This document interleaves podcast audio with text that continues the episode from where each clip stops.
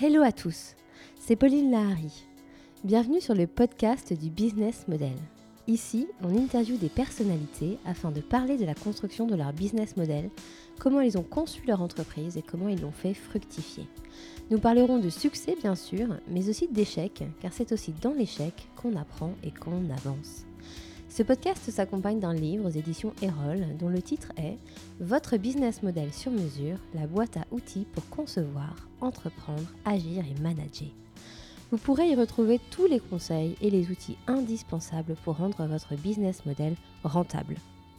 Nous sommes deux à avoir édifié ce projet, moi-même, fondatrice de MyCV Factory, et Alain Van Cotte, enseignant à Sciences Po Paris et ami de longue date. Je vous souhaite à tous une très bonne écoute et vous dis à bientôt. Aujourd'hui, nous interviewons Sylvain Renouf et Alain Van Cotte. Bonjour, euh, bonjour Sylvain. Aujourd'hui, euh, nous sommes dans un petit village à une trentaine de kilomètres de Perpignan, exactement à Île-sur-Thé, ou sur Tête. Sur Tête, Sur Tête. Nous sommes le 19 juin 2019. Le 19 juin, euh, ça pourrait être, pourquoi pas, la fête du vélo. Euh, parce que nous sommes euh, chez Caminade, une PME française qui fabrique des vélos qui sont de véritables bijoux de technologie. Fête du vélo, d'ailleurs, il n'y a pas de fête du vélo en France. Euh, Sylvain, ça n'existe pas ça? Euh, Je sais pas, il y a peut-être des initiatives régionales qui se font, mais il y, a il, y a, plein d'autres fêtes. Le pendant de la fête de la musique n'existe pas en. Oui, il y a plein d'autres fêtes, des pères, des mères, de la musique sans parler des journées de la femme, etc. Euh, les journées sans voiture, euh, sans tabac. Mais il n'y a pas de fête du vélo. Euh, ça vaudrait le coup, d'ailleurs, à ton avis, de lancer une fête du vélo? J'en sais rien. Déjà que les gens fassent du vélo, déjà que les gens fassent du vélo, c'est bien et soient sensibles au vélo. Après, il n'y a pas besoin de fête. Le vélo, c'est la fête tous les jours. Hein. Le vélo, c'est la fête du vélo. La fête tous les jours. Et le lancement du premier vélo par par Caminade, euh, ça a été un, moment de fête pour, euh, pour vous? Euh, Oui, c'est l'aboutissement d'un travail en pré-création, nous, qui a duré à peu près un an et demi, deux ans. Le temps de maturer le projet, de faire le premier prototype de vélo, avant de le lancer à la vente. ça, c'était en quelle année? Ça, c'était en. C'est lancé, c'était en 2000. À la vente, on l'a lancé en octobre 2013. Octobre 2013, on est allé au salon du Rock d'Azur euh, et on a lancé le, premier vélo, les deux premiers vélos. on avait pris un petit stand de 3 mètres par 3 euh, au fond du hall d'expo et on regardait les gens passer devant les vélos et les ressentis. Donc euh, oui, c'est le, démarrage, quoi. c'est le, début, le début de la phase 2 de l'aventure après la création. D'accord. Et alors, J'allais dire pourquoi le vélo? Parce que à la base, donc vous êtes deux associés. Oui, oui, on est deux associés. Euh, on s'est rencontrés en faisant du vélo. Euh, le vélo, euh, donc on est, on pratiquant et le vélo est un objet qui nous intéresse. après, l'idée première était de faire un. On a démarré par le VTT, de faire un VTT pour nous, donc avec les caractéristiques techniques, de pratique qui nous plaisaient. Euh, qu'on ne trouvait pas forcément chez les autres. Euh, et puis euh, de le, fabriquer nous et de le, refabriquer en France surtout. Et je pense qu'il y avait ce côté à la fois technologique du VTT et puis de l'objet, de la matière qu'on souhaitait, qu'on souhaitait retoucher. Voilà, là, c'est la réalisation d'un objet, ça change du service, du web, c'est une approche différente.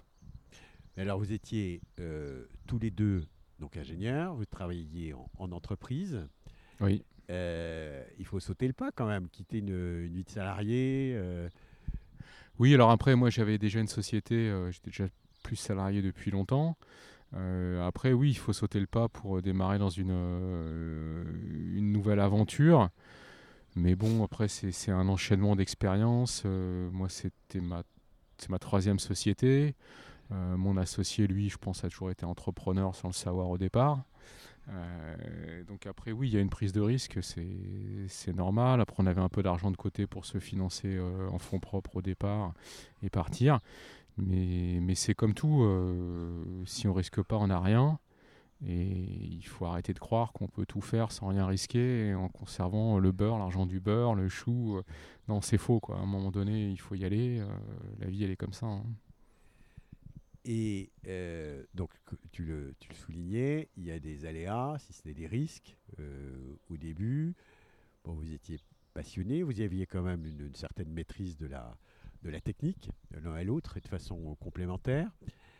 Euh, mais comment, comment avez-vous fait justement pour, euh, en quelque sorte, sécuriser votre, euh, départ? Les, premiers, mois, la première année?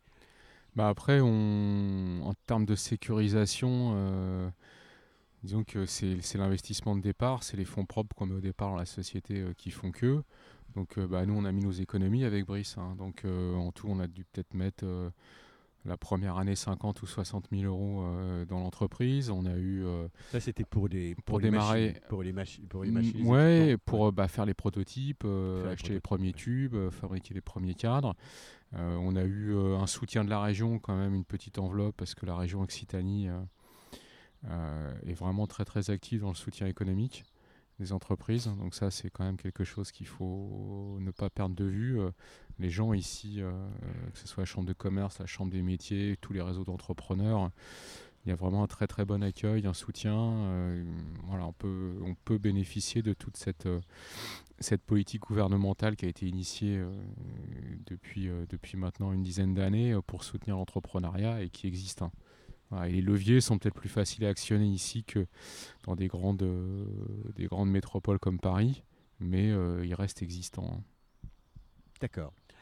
Alors, vélo, on va parler un peu plus du vélo, parce que, bon, euh, comme tout un chafin, le, grand public sait où acheter un vélo, sait où trouver un vélo. non seulement à des prix relativement bas, mais même à des prix plus élevés. Euh, est-ce que tu peux euh, expliquer le, les, dire, les facteurs différenciants, en quelque sorte, des vélos caminades par rapport, euh, on est plutôt sur du vélo, du vélo haut de gamme, si j'ai bien compris, par rapport à, d'autres vélos qui, si, je puis, si je puis dire, ressemblent un peu à des caminades.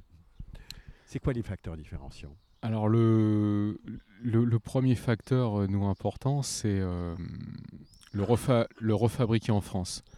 C'est-à-dire que nos premiers clients sont des gens qui ont été sensibles au fait que ça soit, fabriqué en France, euh, voir euh, qui fabriquait, euh, voir où allait leur argent aux faiseurs. Donc quand vous venez à l'atelier, bah, vous voyez Erwan qui soude, David qui monte les vélos, Brice qui dessine. On sait, où est la création de valeur sur la chaîne. Et les gens, euh, les gens sont, nos premiers clients sont sensibles à ça. Euh, après, il y a le fait que nous, on travaille en sur-mesure, donc chaque vélo est unique pour la personne. Donc aussi bien euh, par rapport aux mensurations physiques, mais aussi aux attentes de pratique. Donc c'est tout un processus de co-création avec la personne qui permet d'avoir un vélo au final où vous allez être bien posé dessus, confortable, qui va répondre à vos attentes en termes de, de pratique. Et ça, c'est ça, c'est vraiment, euh, c'est vraiment différenciant. Après, on a une, euh, on a des formes aussi différenciantes. On travaille beaucoup sur le cintré, on travaille beaucoup sur les designs euh, qui nous, qui nous différencient déjà visuellement.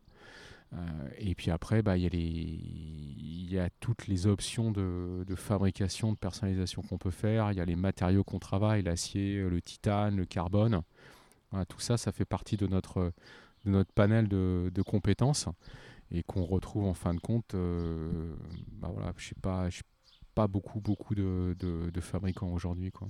Parce que vous, vous travaillez finalement trois, euh, trois types de matériaux, c'est ça? Oui, trois types de matériaux. On a démarré par l'acier. Après, on est allé euh, sur le titane quand on maîtrisait bien l'acier. Euh, parce que la soudure et la fabrication euh, du titane est très très compliquée.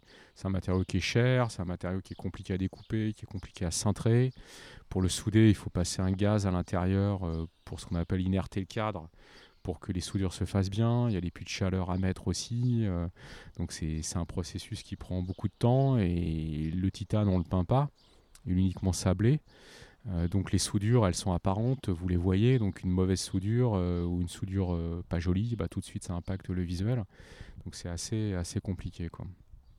Et maintenant, on travaille aussi le carbone par, euh, par un autre procédé de fabrication qui n'est pas de la soudure mais du collage. On a nos propres tubes de carbone et on fabrique des vélos en carbone aussi.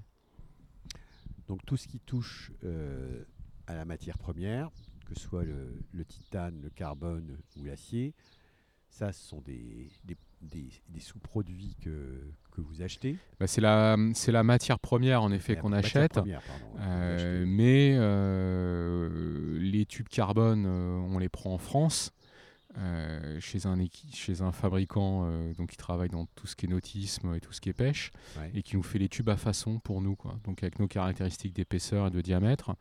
Les tubes en acier, euh, on se sert chez par exemple Columbus, qui est un gros fournisseur italien de vélos, et les autres tubes sont faits aussi en France à façon pour nous, avec nos caractéristiques, par un, par un faiseur de tubes.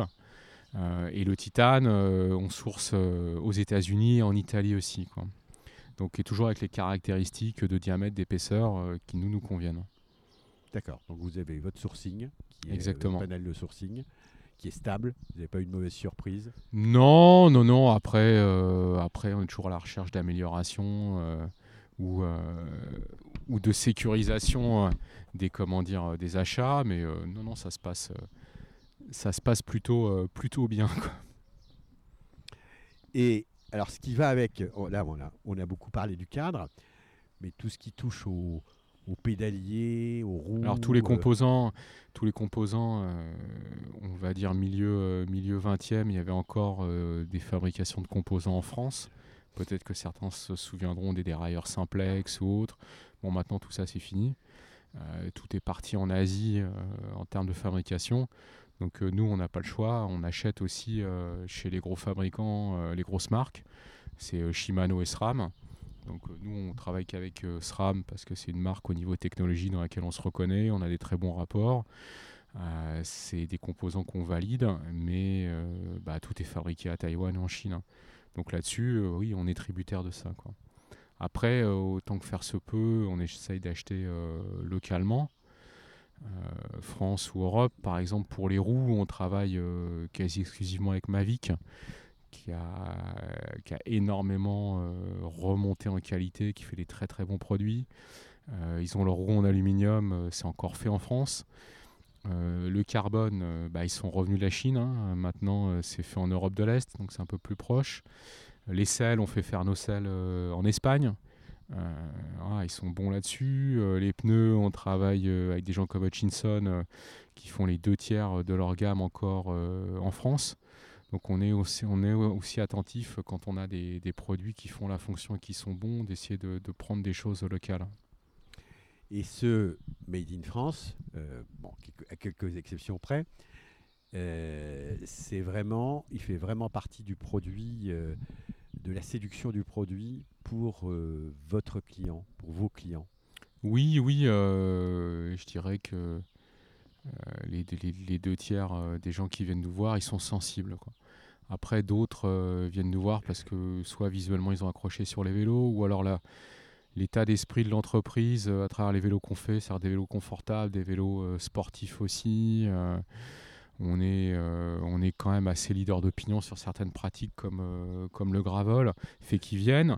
Puis après, ils s'intéressent un petit peu plus à comment sont faits, comment c'est fait, comment ça va être fait. euh, et du coup, bah, il- oui, tout le monde adhère, tout le monde adhère à notre, à notre esprit de fabriquer en France. Parce qu'il y a le gravel, tu as peut-être. euh, Oui, on a démarré le- par le, on a démarré par le VTT. Par le donc euh, le VTT, on a, on a même un brevet sur la suspension d'un VTT.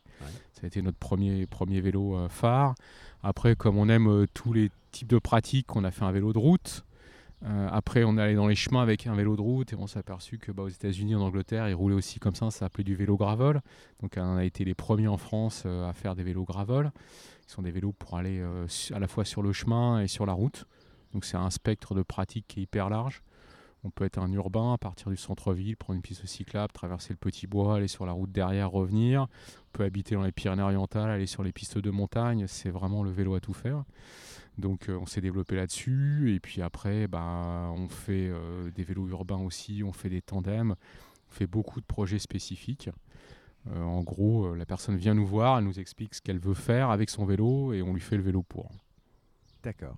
D'accord. Voilà, et tout, est, tout est en sur-mesure, on n'a rien de standard en termes de cadre encore. Et tu peux nous donner un exemple de vraiment d'un objet spécifique que vous avez fait pour un client qui avait des idées très arrêtées sur, sur son futur vélo?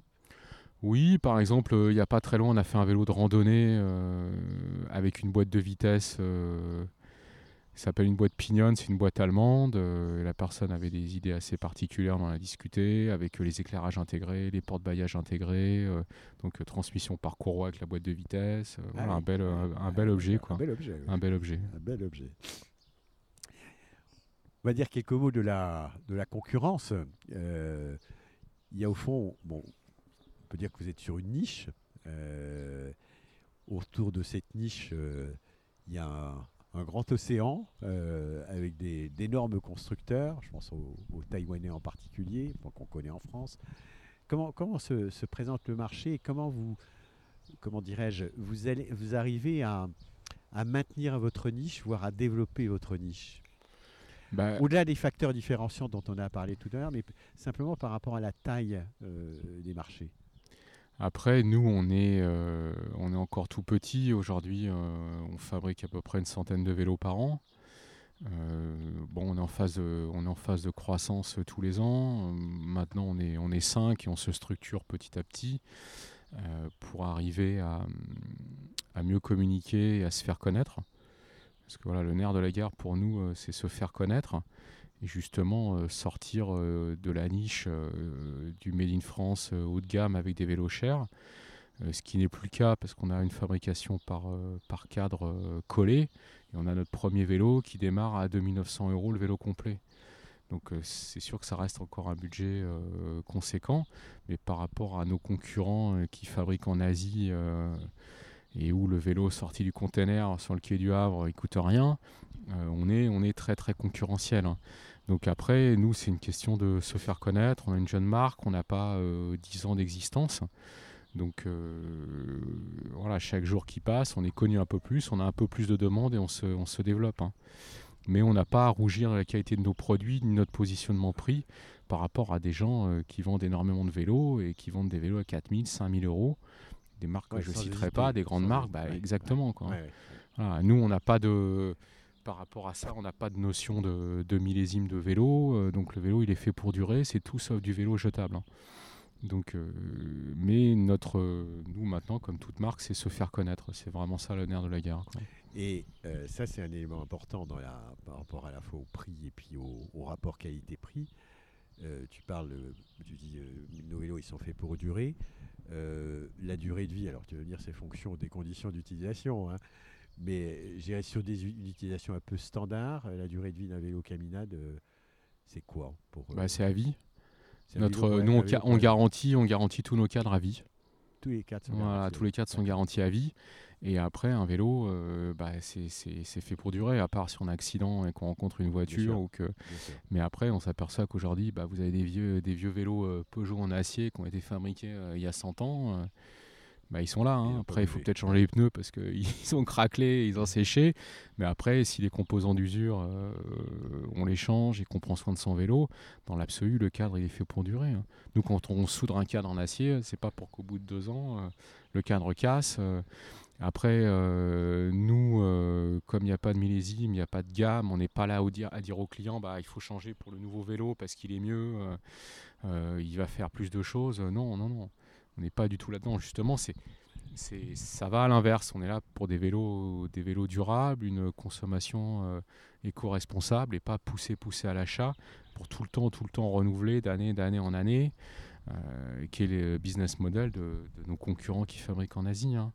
Quand euh, les usines, parce que c'est pas leur usine, hein, les marques travaillent chez des gros faiseurs en Chine ou à Taïwan, les usines elles tournent. Hein.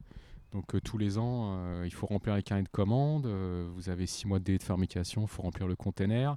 Il faut l'amener sur la zone de vente.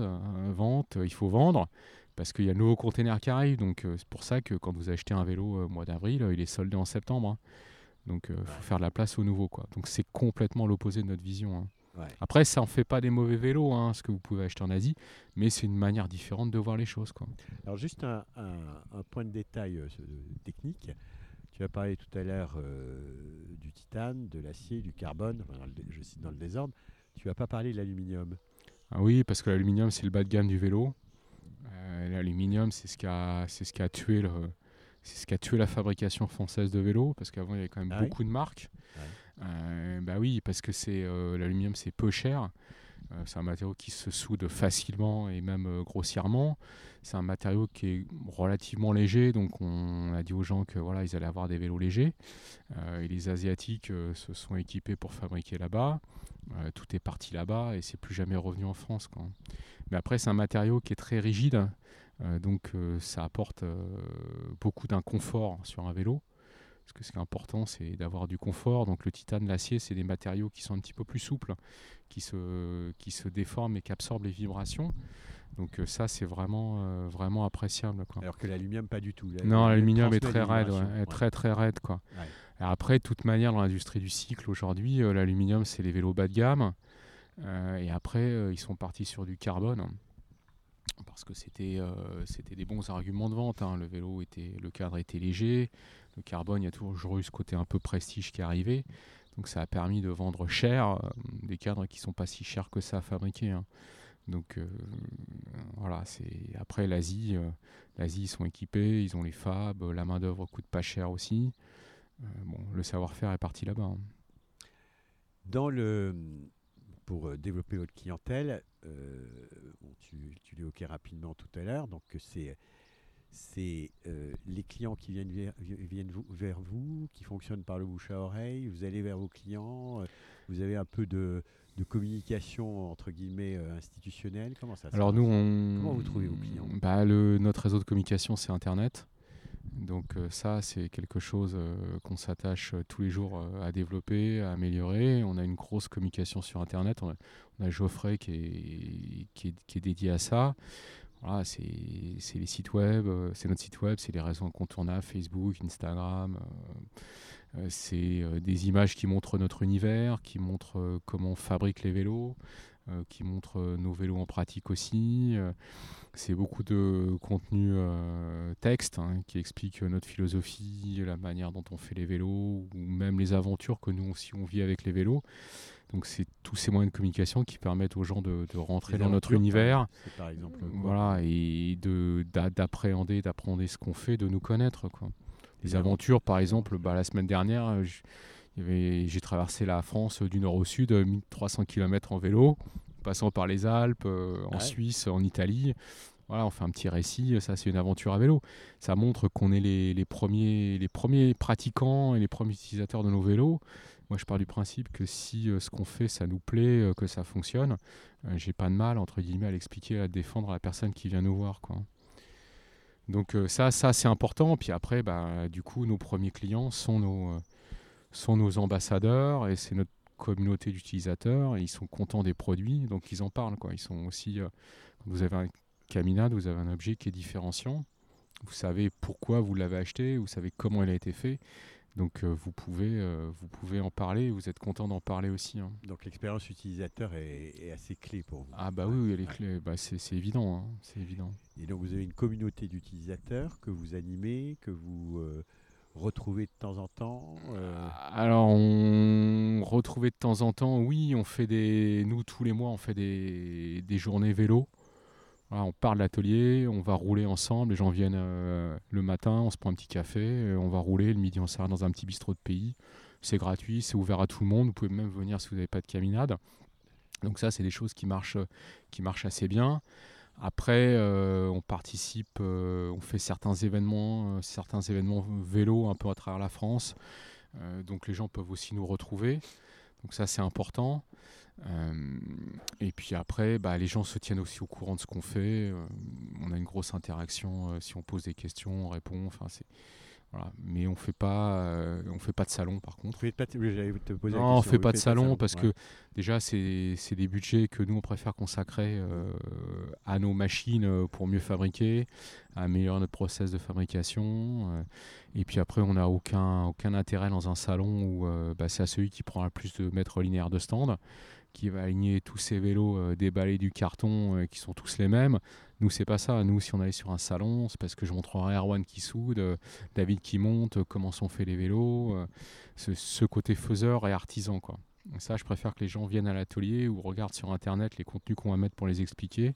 Ça, c'est ça, c'est plus important. Quoi. Parce que en dehors de la clientèle locale, qui elle peut se rendre sur place relativement facilement, pour l'autre partie de la clientèle qui se trouve dans d'autres régions en France. Euh, euh, bah, tout se fait par, euh, par le web. Hein, tout se fait par le web. le web et puis par, par téléphone. Donc sur notre site, on a énormément de contenu, donc les gens peuvent voilà, se, plonger un peu dans l'univers de leur futur vélo, voir comment il va naître, comment on fait. voilà, on a, maintenant on a beaucoup beaucoup de contenu, tout est hyper transparent. Et puis après, c'est contact téléphone web pour les prises de mesure, euh, pour les explications. Euh, c'est là, on, bientôt, on va avoir un configurateur de vélo en ligne aussi qui va permettre à la personne de, de jouer avec euh, le montage de son futur vélo, de se rendre compte si elle met ça, ça, qu'est-ce que ça impacte sur le prix, comment ça se passe. Donc l'expérience utilisateur aussi, avant la vente, va être grandement, grandement enrichie. Quoi. Donc ça, c'est pour la vente. Hmm. Sachant qu'on vend, euh, on va peut-être préciser, on vend en direct. Hein. Nous, on vend en direct. voilà, pas de magasin, pas de distributeur ni rien. On est vraiment euh, dans le processus de co-création avec la personne. La personne veut voir qui fabrique. Après, euh, au niveau économique, bah, c'est pas dur. On n'a pas de marge à donner à des intermédiaires et c'est pas notre philosophie. Nous, ce qu'on veut, c'est que l'argent aille aux gens qui font. Voilà. Et c'est l'inverse de, des business models fabriqués sur une sous-traitance très très loin, où l'idée c'est que la sous-traitance coûte rien. Donc il faut réduire la part euh, de la petite personne qui va fabriquer. Et euh, la part, elle va dans le marketing, dans la com, bon, bien sûr dans la RD des marques, il hein, ne faut pas se leurrer. Et puis après, elle va au distributeur euh, ou au magasin qui vous vend. Quoi. Donc il faut que tout le monde vive, mais du coup, il y a un déplacement de la valeur et qui n'est pas, pas la nôtre. Quoi. Après, fabriquer en France, bah, fabriquer un cadre chez nous, c'est cinq fois plus cher que de le fabriquer en Asie. Donc euh, l'affaire elle est vite, elle est vite réglée. Et nous, comme on veut fabriquer en France, il faut, il faut s'adapter quoi. Mais après ça, les gens, les gens le comprennent. Euh, où va la valeur Puis au final, euh, bah, on n'est pas plus cher qu'un cadre, qu'un vélo vendu 5000 euros par un de nos concurrents. mais où 75% de la valeur, elle n'est pas à la fabrication. Quoi. Elle est sur tous les que je. Donc c'est juste une autre répartition de la valeur, c'est tout. Et en même temps, vous êtes très transparent euh, vis-à-vis de vos clients sur cette chaîne de valeur bah oui, oui, parce qu'ils voient, ils voient, ils voient où va l'argent, ils voient combien ça coûte, euh, donc la transparence, elle est là, quoi. Moi, j'explique euh, que fabriquer un cadre soudé en titane, bah Erwan, il en fabrique deux par semaine. Voilà. Donc, il est payé 2000 euros par mois. on divise, on voit tout de suite le coût, combien ça coûte. Hein. Donc, après, le temps passé, la matière première, le gaz, c'est ah, il n'y a pas de mystère. Hein. Ça, c'est pour un cadre en titane. Un cadre en acier bah, Un cadre en acier, euh, ça prend un petit peu moins de temps, mais euh, comme on fait les projets quand même euh, qui sont un peu tous différents, on n'en fabrique pas non plus, on n'a pas une capacité d'en faire 10 par jour. Quoi. Donc, donc ça, reste, ça reste aussi long et coûteux à faire. Quoi. D'accord. J'en reviens un instant sur la clientèle. Parlait à la clientèle locale c'est indiscret de te demander comment se répartit euh, la clientèle entre la clientèle locale, la clientèle... Euh, non, pas du tout. Au départ, euh, notre clientèle était beaucoup plus nationale que locale. Ah Puisqu'on a partagé très tôt la, la création de la société, l'aventure. Donc on a été suivi un peu par tout ce qu'on appellerait les early adopters sur des nouvelles mmh. choses qui arrivent. Mmh. Donc à travers les réseaux sociaux, le site, ils suivaient et on a eu des clients à travers toute la France. Quoi. Euh, depuis un an, un an et demi euh, qu'on a, on a construit notre nouvel atelier, euh, on est plus facile d'accès, on a une meilleure visibilité. Bah, dans la région, on commence à être connu. Quoi. Sur l'Occitanie, maintenant, on, gagne des clients, il y a un réservoir de, de, de pratiquants très important qu'on n'a pas touché.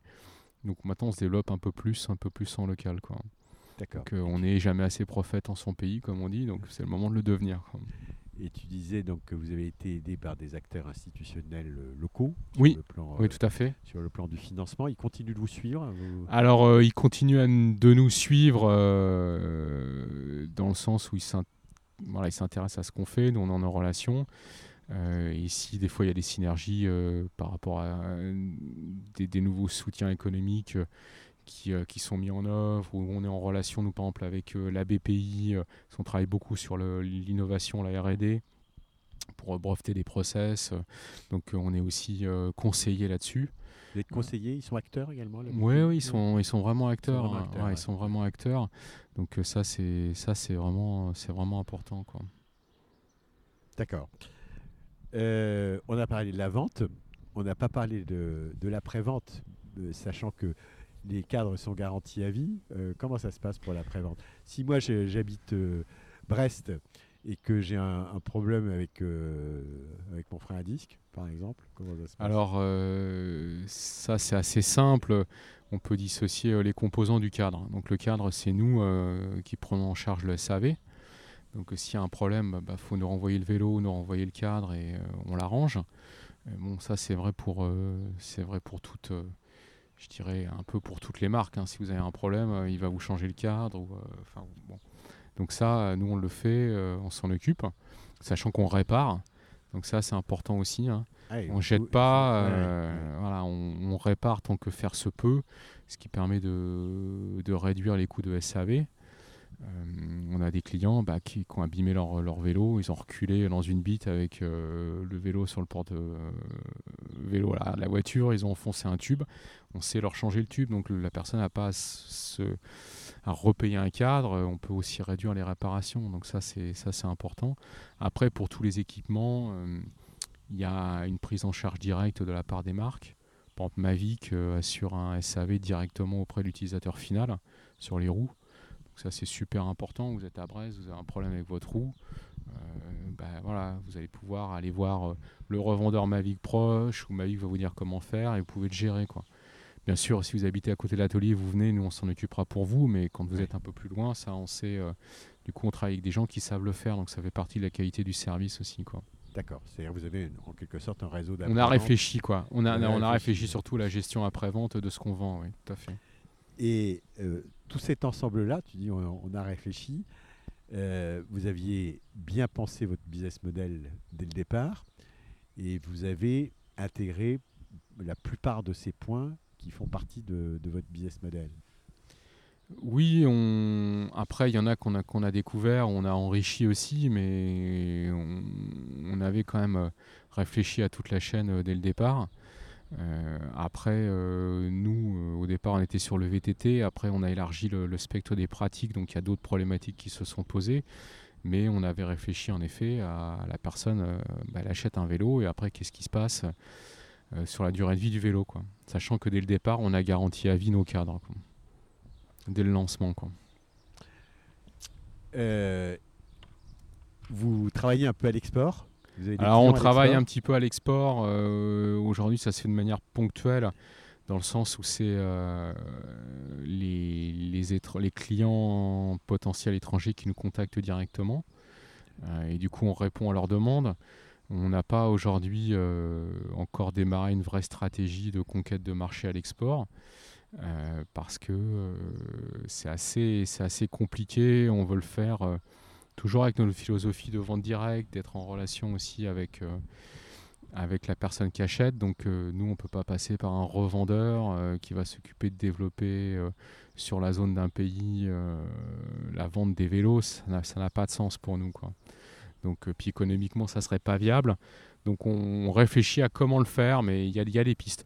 Mais déjà, aujourd'hui, on est en capacité de ah, l'américain qui veut acheter un vélo, il nous contacte, euh, on lui fait son vélo, on peut lui envoyer, ça, ça fonctionne très très bien. Quoi. Donc euh, ça pour tous les pays d'Europe. Donc on commence à avoir des, clients. Euh, Votre site est, j'ai pas regardé. Alors il est en anglais, il faut qu'on le mette en espagnol. On est on est un peu à la traîne là-dessus aussi. D'accord. C'est toujours le, le problème qu'on a que voilà, j'en ai fait que 24 heures, donc c'est un peu compliqué. bien sûr. Mais vous avez eu l'occasion dans d'en parler, par exemple, avec, tu parlais de la BPI tout à l'heure, qui est un institutionnel qui compte beaucoup dans le, dans le monde des startups. Euh, avec Business France, par exemple, qui est un institutionnel et qui compte beaucoup. Dans, oui, alors on a eu, on a eu des contacts, on connaît les, euh, les leviers à actionner, mais aujourd'hui, on n'est pas encore dans cette phase-là. Là, nous, on a, on a fini de vraiment euh, sécuriser notre, notre fabrication. On a deux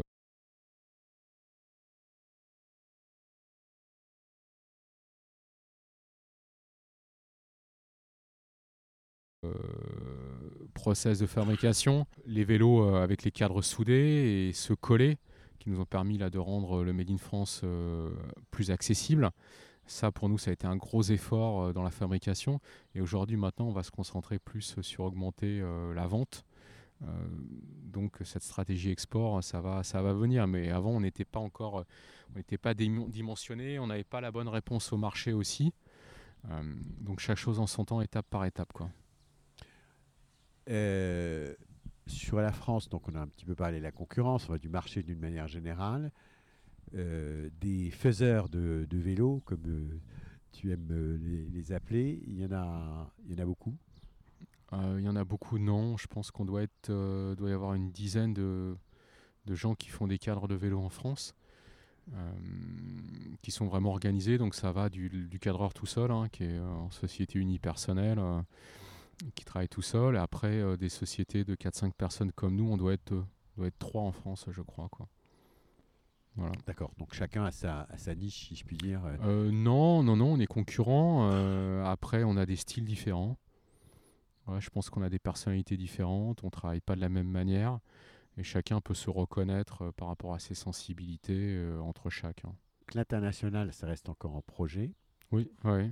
Et vous avez d'autres projets de diversification dans avec d'autres types de cycles euh, non, non, parce que euh, aujourd'hui, là, on est arrivé, euh, on a une gamme très très large. on a des matériaux très larges, titane, acier, carbone, tout en sur-mesure. On a donc deux procédés de fabrication qui nous permettent de faire des vélos accessibles et puis après des œuvres d'art. Donc que ce soit au niveau techno et offre produit, euh, très honnêtement, euh, on est au-delà de beaucoup de grosses marques euh, qui ne sont pas fabricants. après, notre effort maintenant porte sur le faire savoir et nous développer. Mais aujourd'hui, non, j'ai pas envie d'aller chercher, enfin, j'ai pas matière à aller chercher encore un nouveau process. Il faut déjà qu'on fasse fructifier tout l'investissement, tout l'investissement qu'on a fait en termes de R&D, tout l'investissement qu'on a fait en termes de process de fab, tout notre savoir-faire. Maintenant, nous, on a juste envie de faire des vélos, beaucoup de vélos, et de faire profiter un maximum de gens de notre. Euh, mais on n'a pas besoin de cette course toujours à nouveauté, nouveauté, renouveler, renouveler. Non, non, nous, ce qu'on veut, c'est nous faire connaître aujourd'hui, nous fabriquer. Et je pense que ça sera déjà, ça peut déjà nous permettre de, bien, bien nous développer. Après, on verra la suite, quoi. Et la croissance, cette croissance organique, elle est tangible. oui, oui, elle, est tangible. On l'a, on l'a accélérée là depuis. Euh, depuis un an, euh, elle, est tangible, mais on a encore, on a encore énormément, énormément de marge euh, de progression. D'accord. Quand tu dis on a de la marge de progression, c'est parce que vous, vous percevez. Parce qu'on n'est pas connu, oui, parce qu'on n'est pas connu. C'est voilà, c'est exactement ça, on n'est pas connu. Hein. Euh, des marques qui, sont, qui existent depuis 50 ans. bon, bah voilà, il y, a tout eu un travail avant de fait, elles sont là. Euh, la marque, la marque est là, les gens les ont vus dans les, en plus dans les boutiques, dans le, ouais, ça se fait pas une marque. Il faut, il faut 8-9 ans dans un business traditionnel euh, pour faire une marque, euh, avec sachant que nous, bah, on n'a pas des coûts marketing, on n'a pas des coûts de publicité, on paye pas de publicité. Hein. On paye pas de publicité, on fait pas de publicité payante nulle part. donc à part si on a un gros budget de com et qu'on arrose tout, là oui, vous pouvez accélérer beaucoup plus vite. Euh, mais sinon, euh, non, c'est une, croissance plutôt organique chez nous. Donc ça prend, ça prend du temps. Et une notoriété de marque, les gens sont toujours frileux. Hein. Ah, c'est une nouvelle marque. Oui, c'est bien. Ah, c'est sympa ce qu'ils font. Ah oui, mais voilà, tu as acheté euh, l'autre marque qui fait vélo depuis je sais pas combien de temps, mais tu as pris zéro risque. Donc voilà, c'est toujours, le, toujours ça. Donc maintenant, on commence à être connu, reconnu. on est toujours là, on se développe, on a de nouvelles choses. donc ça, ça compte. Quoi.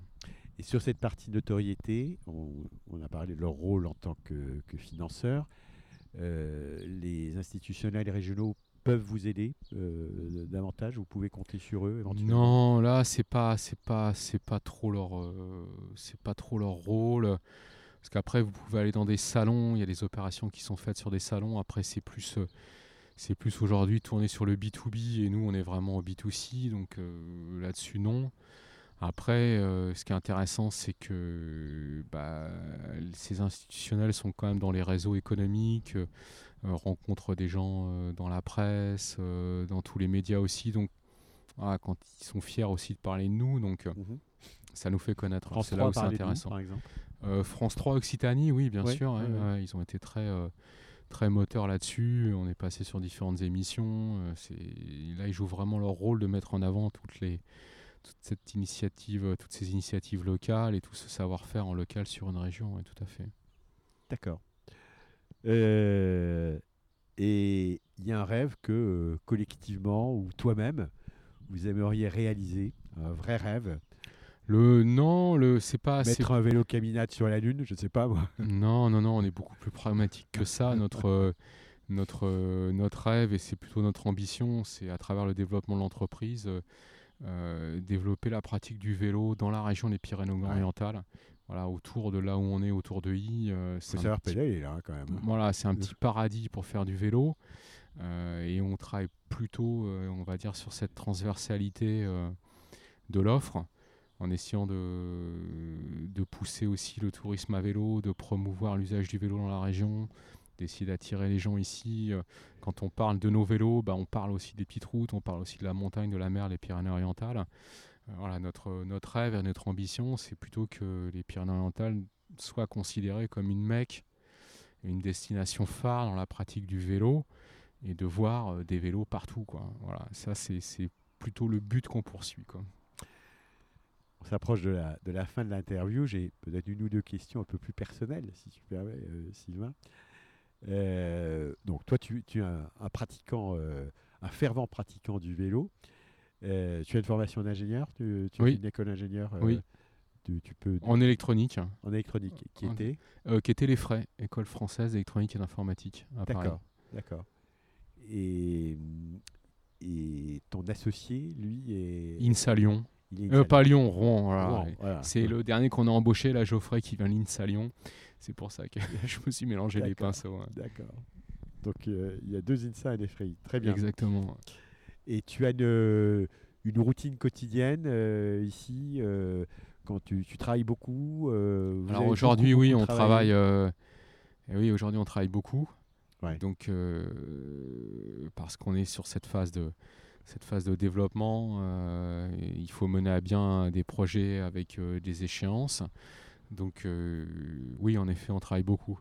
Donc ça, euh, démarrer une société, démarrer un business en pensant qu'on ne va pas travailler, quelque part, je pense que c'est un petit peu, utopique. Après, on peut le faire, hein, tout dépend de ce qu'on vise.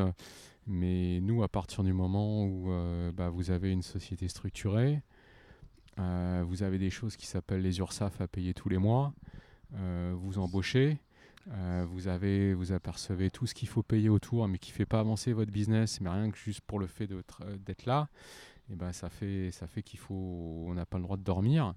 Et euh, tant qu'on n'a pas atteint une certaine taille critique et où on peut euh, bah, déléguer le travail et travailler moins soi-même, après, dès qu'on embauche quelqu'un, ça a un coût, ça a un impact. Euh, On l'embauche parce qu'il va apporter à l'entreprise, il va permettre euh, de se payer et de gagner plus d'argent, et de l'argent qui va être utilisé pour le développement et pour sécuriser la boîte et mettre en œuvre nos projets. Oui, il faut travailler. Quoi. Donc euh, les journées sont longues, on compte pas notre temps, euh, mais ça, on le, on le sait dès le départ. Mais à un moment donné, il faut arriver justement à, avoir cette taille critique qui fait qu'on n'est pas tout le temps. tout le temps sur la, sur la corde parce que c'est pas pas non plus viable et c'est pas comme ça qu'on inscrit une société dans, dans la pérennité quoi. Très bien. Euh, Est-ce qu'il y a un point euh, sur lequel tu aurais aimé t'exprimer qu'on n'a pas abordé euh, Des conseils, un conseil que tu voudrais apporter, donner à un jeune entrepreneur d'objets technologiques? Non, après le, fait qu'on ait un éclairage à travers, à travers ce livre, pour nous c'est déjà, déjà très intéressant pour le, le partage d'expérience. Euh, après, nous, notre, euh, notre combat, c'est un combat social, c'est euh, remontrer qu'on peut fabriquer en France à un prix abordable. C'est amener les gens à se poser des questions quand ils achètent quelque chose. S'ils peuvent acheter du fait en local, du fait plus aussi en circuit court où la valeur va aux gens qui font, donc qui pérennisent aussi la personne qui va fabriquer ou l'entreprise, euh, qu'elle se pose la question. Ça, c'est vraiment important. Donc planter cette petite, euh, cette petite graine, euh, parce qu'au final, bah, c'est le, le consommateur, j'aime pas ce nom-là, le client, qui a le, mot final, quoi, comme j'aime bien dire. acheter, c'est voter. Donc après, on ne peut pas se plaindre de ce qui arrive quand on a acheté en connaissance de cause. Et aujourd'hui, il y a, y a, plein de choses différentes qui existent. Donc on peut le faire et aussi en accord avec la planète avec comment on fabrique, euh, pas acheter trop, euh, comment les produits sont faits, euh, des choses qui sont, qui sont pérennes, des choses qui durent. voilà, par exemple, nous on fabrique bah, des vélos neufs mais qui sont faits pour durer. Donc mon idée c'est plus qu'on ait des clients qui aient différents vélos par rapport à différentes pratiques. nous on veut se développer, consacrer aussi une partie de notre argent pour remettre en état des vieux vélos. Donc ça, c'est quelque chose qui nous tient à cœur aussi euh, quand on aura un peu plus de place dans l'atelier avec cette partie, on va dire, un peu upcycling. Euh, on consacre de l'argent aussi. On a créé une petite association pour nettoyer les chemins autour de Ile, euh, pour permettre aux gens de venir rouler. Parce que si on n'a pas d'endroit pour rouler, c'est pas intéressant. Donc il y a aussi reversé une partie de ce qu'on, de l'argent que la société génère euh, pour euh, bah, que économiquement et socialement ça profite aussi autour. Donc ça pour nous c'est important. Quoi. Toujours faire plus, euh, gagner plus d'argent. Il faut gagner de l'argent bah, déjà pour se payer, bien vivre, être heureux, ça c'est la base. Il faut arrêter de croire qu'on vit en gagnant pas l'argent, ça c'est faux. Hein. Après, euh, il faut gagner de l'argent pour pouvoir réinvestir dans la société, faire en sorte euh, qu'elle se développe, euh, que les outils qui s'abîment ont des nouveaux, que les conditions de travail soient bonnes, bien payer les gens qui travaillent avec soi. Et puis après, le surplus, bah, il faut se demander dans quoi on pourra investir pour que ça profite à l'écosystème et au système social autour, pour que on vive dans un environnement qui est bénéfique pour tout le monde. Donc ça, c'est vraiment important. Nous, c'est notre, euh, c'est, voilà, c'est notre manière de penser. Euh, et notre, je pense, euh, heureusement, il y a de plus en plus de gens qui se posent ces questions-là, qui adhèrent. Et que ce soit dans le textile, dans la nourriture, dans la tech aussi, ça, c'est vraiment important. Quoi. Très bien. Bon, en tout cas, je retiens un slogan hein, acheter, c'est voter. Et oui, c'est le nerf de la guerre. On peut hein. le décliner. Ça peut être même un sujet du bac de français qui vient de se, passer il n'y a pas longtemps. En tout cas, merci beaucoup, Sylvain. Bah, merci à toi surtout. et, puis, euh, et puis à très bientôt. Allez, merci. Hello à nouveau. Nous espérons que l'épisode vous a plu et que vous aurez appris quelque chose de nouveau. Je rappelle que tous les épisodes sont disponibles sur les plateformes habituelles SoundCloud ou iTunes. Et si vous suivez nos aventures et aimez tout notre travail, N'hésitez pas à venir nous le dire en commentaire sur Instagram, at mycvfactory.com ou sur LinkedIn, sur nos propres profils.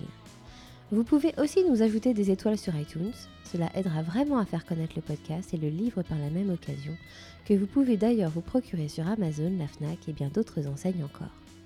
Je vous souhaite une super belle journée et vous attends la semaine prochaine pour un nouvel épisode riche d'apprentissage et d'enseignement. A très vite